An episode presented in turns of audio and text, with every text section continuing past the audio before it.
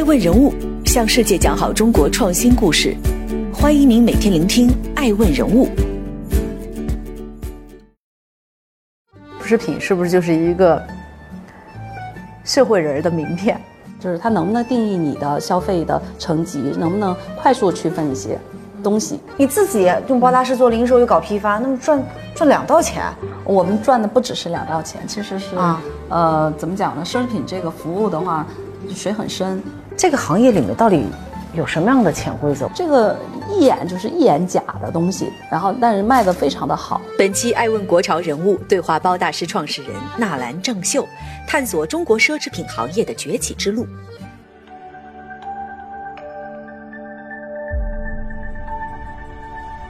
近些年国潮崛起，但是谈到奢侈品，似乎大家想到的依然还是香奈儿、迪奥等外国品牌。中国的奢侈品牌究竟有哪些呢？有人说中国没有奢侈品品牌，这是真实的缺席，还是另一种崇洋媚外？今天，爱问带着这些问题，来到了一个可以说是奢侈品及市场的地方，探底中国奢侈品背后的产业链图谱。Hello，你好，欢迎欢迎欢迎，欢迎 来到包大师。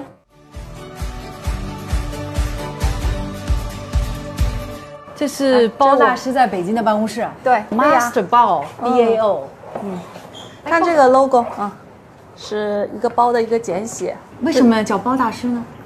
呃，有包罗万象的意思，也有包在我身上的感觉，就是我 是要去为你们的所有的服务，就是关于高端和奢侈品方面的服务，去都涵盖在我们平台上，所以有一种总括的感觉啊。来到包大师，我最大的感觉就是反差。一个做奢侈品服务的公司，我们身处其中，却几乎找不到任何奢华的痕迹。相反，公司的装修朴实无华。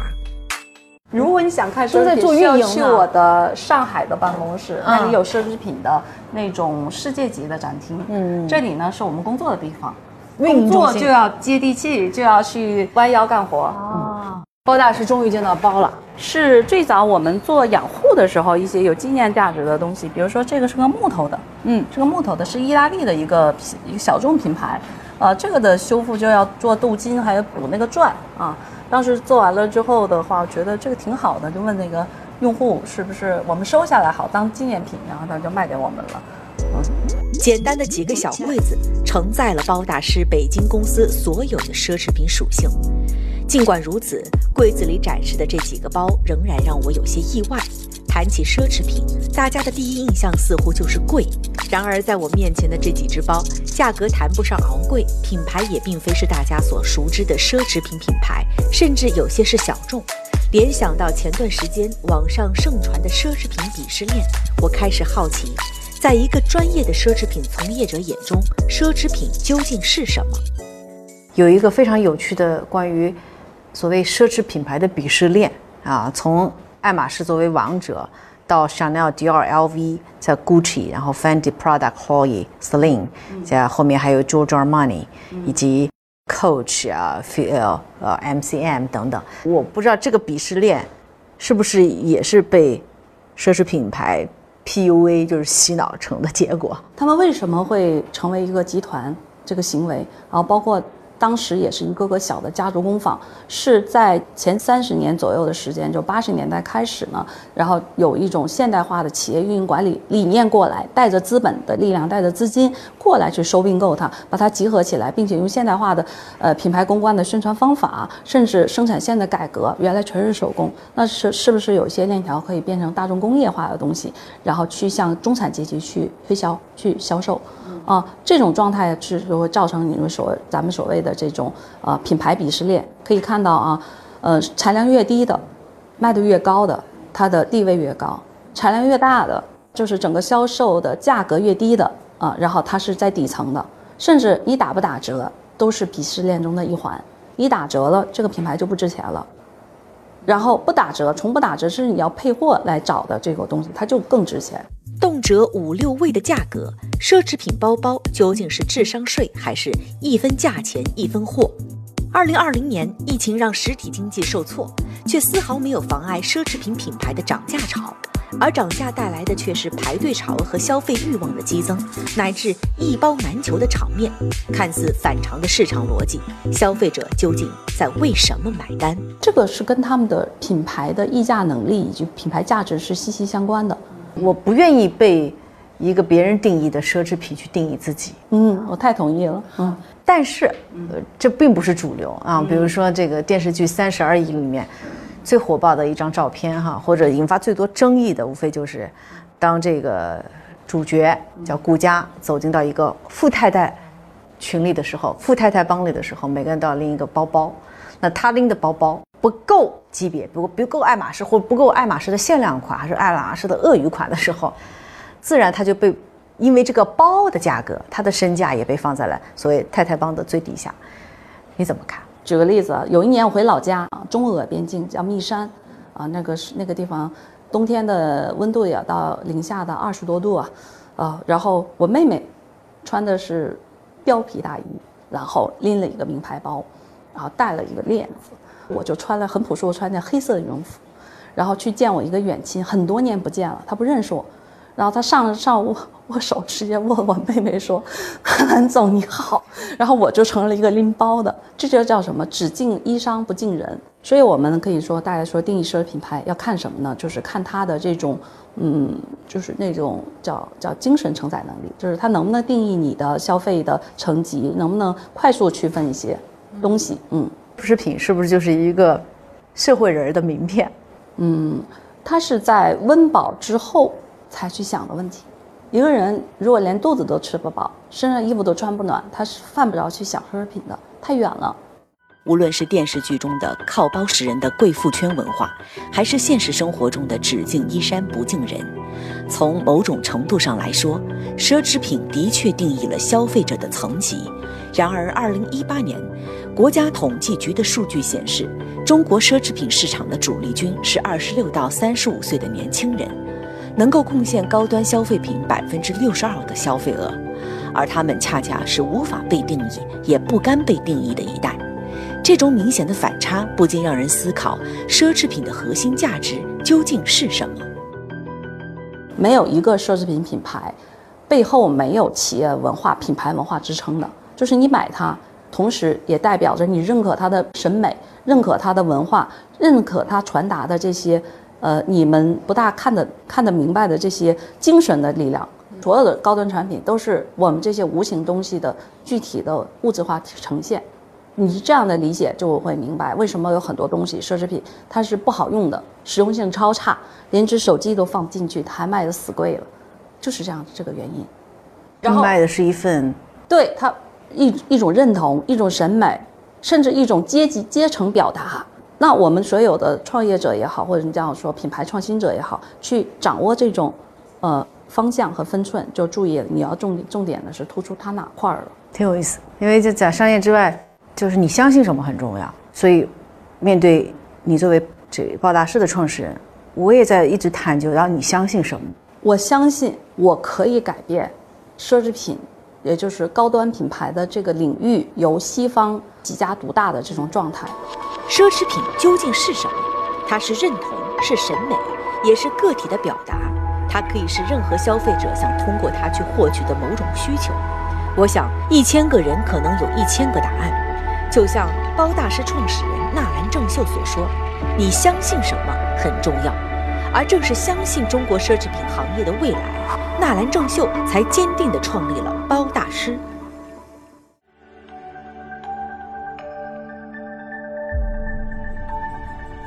我们的商业模式上与别人巨大的不一样。我们先不是从劝用户怎么到平台买东西，而是我们先用呃服务。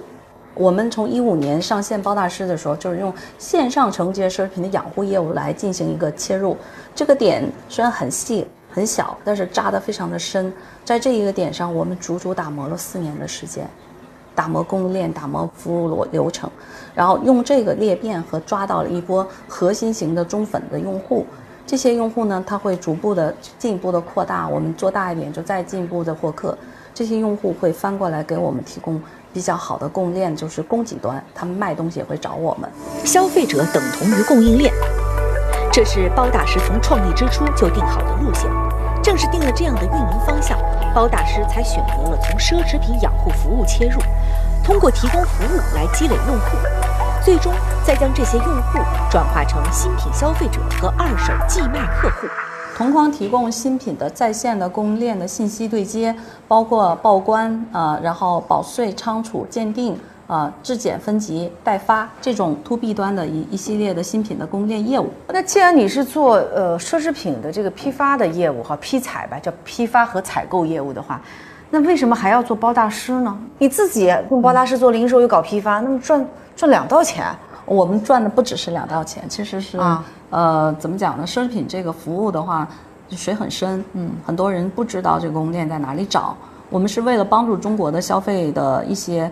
呃，我们叫 B 端，一些做生意的贸易商能够对接到更好、更优质的供应链资源，才做了上海同框的这种服务。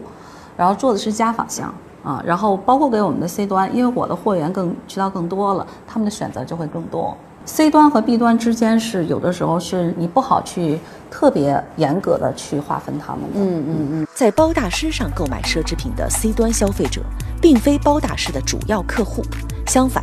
这些消费者是包大师的主要货源，是供给端的主要组成部分。所以，二零二零年疫情的催化下，当四库、飞鱼、雍正、胖虎、红布林等一众奢侈品交易平台纷纷加码抖音直播的时候，包大师则岿然不动，因为在创始人纳兰正秀心里，未来包大师的增长更多是要靠做 B 端的生意。红布林、胖虎看似是竞争对手的公司，其实正是包大师的主要服务客户。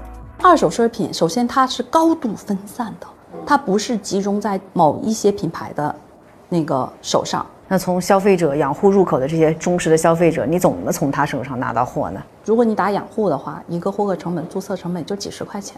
其实这个在奢侈品获客中已经是出了奇的低，一一个交易用户要几千块钱。翻过来，这个养护用户，当你把包寄给我的时候，其实就已经咱俩已经达成那种信任。你不信任我，怎么可能把这么贵的东西给我呢？你你的这个物品啊，它的价值、产值，包括它养护的一个价格，就是当我跟你说完这个价格的时候，有可能很多人就是在那个环节他就转成这个重新把这个 LV 重新翻修一下要一千多块。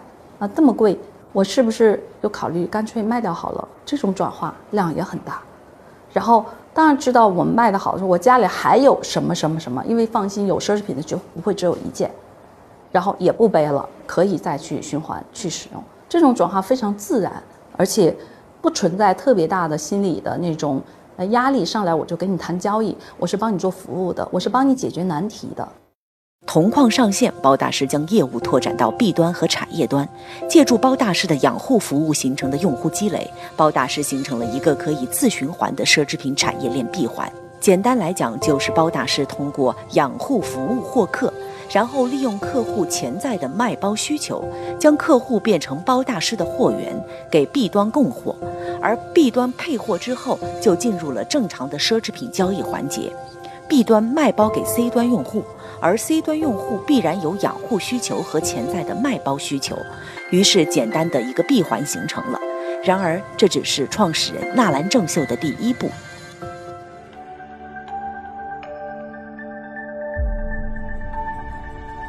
二零一九年，包大师与上海外高桥集团达成合作，除了共同建设大宗奢侈品跨境服务平台铜矿，二者将致力于奢侈品行业的标准化建设。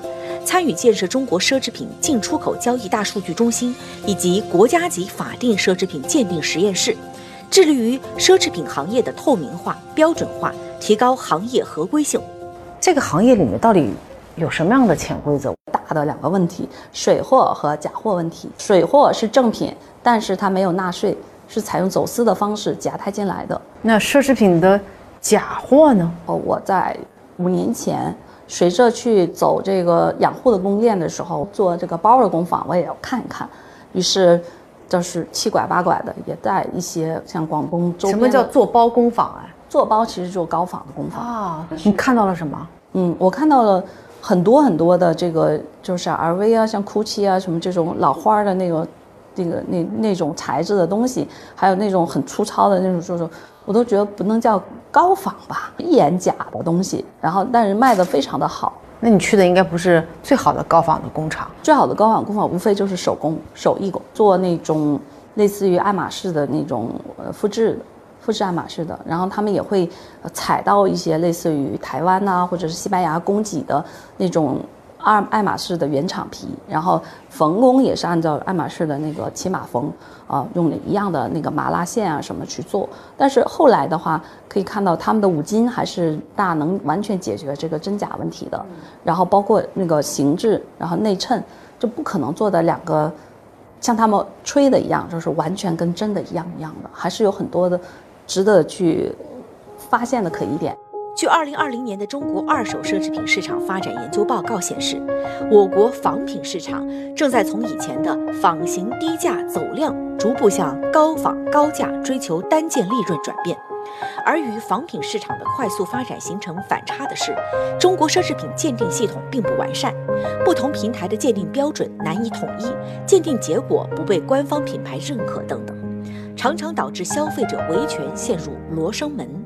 呃，还有一些呢，就是嗯，生产供应链本身就是在中国的，呃，有一些品牌也是重灾区，比如说 Coach 啊之类的，啊，有一大部分的生产供应链就是在国内，啊，然后这个就很难了，鉴定都容易蒙混，因为它的用的原材料是跟正品是一样的，品牌方是最大的受损方，它会采用就是。修配的方式，或者是把一件东西拆成两件的那个方式，然后甚至有一块表拆成两块表，怎怎么做呢？这一块表还能拆两块表啊？它的机芯啊，然后包括这个就是外壳呀，它会去进行一个就是拆解嘛，然后有部分真的，有部分假的，然后用一些高仿再掺进去。纳兰正秀曾说：“相信可以改变奢侈品西方独大的局面。”的确，从包大师到铜矿，从 C 端到 B 端。纳兰正秀的目标不仅仅是包大师的产业链闭环，更重要的是如何建设中国奢侈品品牌文化和行业标准，如何让中国的奢侈品影响世界，而去做更难、更有价值的事情，一直是纳兰正秀从小坚定的信念。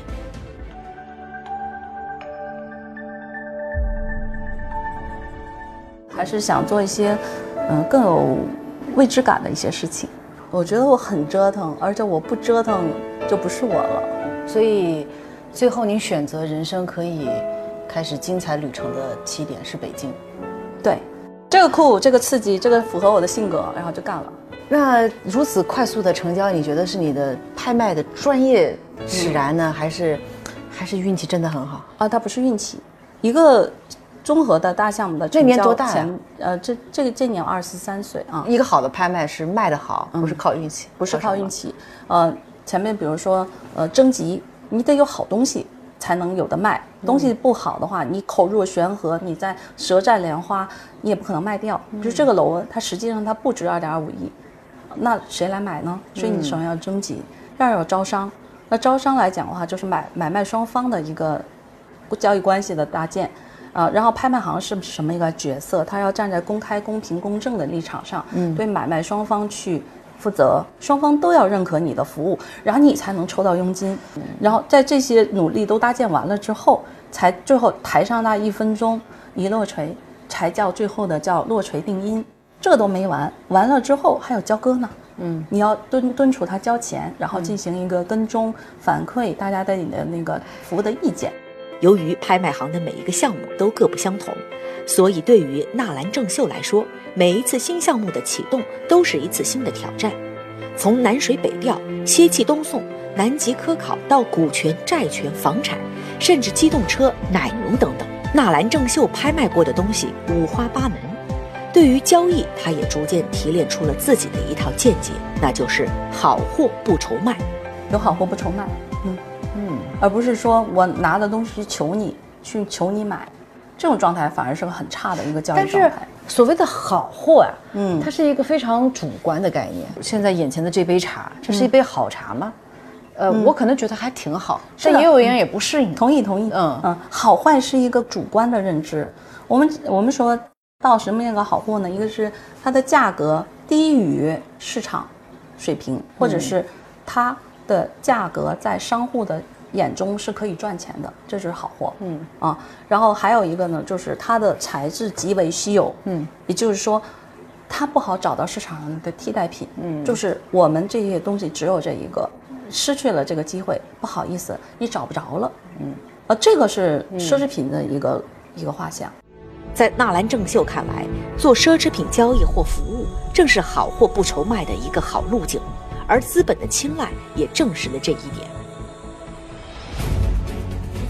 呃，包大师的创始人纳兰呢，是一位非常有气魄的，啊，我觉得甚至有呃这个巾帼不让须眉的这样一个气魄的女性企业家。在拜访包大师之前，爱问人物联系了包大师的投资机构之一复兴资本的丛永刚。在与丛总交谈中，我们逐渐理解了为什么资本如此看好包大师。在包大师的发展过程中，也展示出来纳兰极强的一个快速迭代和裂变的一个能力，这是我们非常看重的一个点。我觉得包大师事实上就是已经经过了一个迭代和裂变的一个过程，从一家过去大家认为的一家众包式的这个二手奢侈品的养护公司入手，那么。通过这个方式来获得了大量的优质的二手奢侈品的保有用户，从卖家入手来切入到了二手奢侈品的交易这个环节，也是解决这个行业里面最大的痛点的垂直电商公司，它具备一个很强的唯一性。您怎么看待包大师的下一步？它的未来的增长空间，它会成为一个什么样的企业？呃，我觉得奢侈品这个赛道呢，其实现在一个非常大的一个特点是，它是中国的品牌红利的一个巨大的一个受益者。因为当人均 GDP 超过一万呃一万美金的时候呢，其实这意味着中国的整个消费土壤开始产生品牌溢价的土壤，意味着其实中国的本土土壤会长出大量的本土的奢侈品，它其实是能够从纯的二手可以切到就是二手加一手啊，本土加全球，然后呢就是立足中国，植根呃立足中国面向全球的一个伟大的一家这个这个高端商品的这么一家公司，立足中国面向全球。其实这也是创始人纳兰正秀所一直坚信的中国奢侈品行业的未来。谈起中国的奢侈品行业，更多人看到的是巨大的消费市场，而往往忽略了中国奢侈品品牌的建设和传播。根据德勤发布的《二零一九全球一百大奢侈品公司排行榜》显示，上榜企业总部主要在欧洲和美国，但最大的消费市场则来自于亚洲。中国包括香港，则只有九家企业上榜。但讲到中国的品牌，你会发现很少我们会说中国牌的奢侈品。嗯，有有在路上，也有已经浮出水面的，但是他们的生活环生存环境依然非常的艰难。中国有些消费者还目前还是处于那种不大能接受，甚至一种双标的那个状态。你不就是一个中国产的吗？凭什么卖这么贵？还有一种呢，就是给西方品牌，甚至日本啊什么一些。以前传统意义上经济发达国家的品牌，人为的加了美颜滤镜，那这种滤镜看起来他们就漂亮。那我们中国的这个本土的东西就不应该卖这么贵，你就应该成本价卖给我们，对不对？这是一个错的一个。一个是一个思路。对于中外高端品牌的对比，无论是崇洋媚外的文化滤镜，还是水平不足的纯粹抬价，其实都反映了中国奢侈品行业在发展中的很多问题。我们期待着更多像包大师创始人纳兰正秀这样拥有文化自信、对中国奢侈品行业富有使命感的人，携手辅佐中国国潮，从中国出发，面向世界，向世界讲好中国的创新故事。我是包大师的创始人纳兰正秀。遇见未来，我相信民族自信可以创造奇迹。您最大的恐惧是什么？处死无大事儿。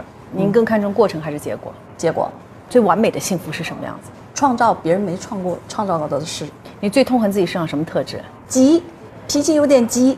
如果再回到二零一五年十二月创立包大师的当天，你会跟现在做什么不一样的决定？早点找到我的合伙人团队，不要自己。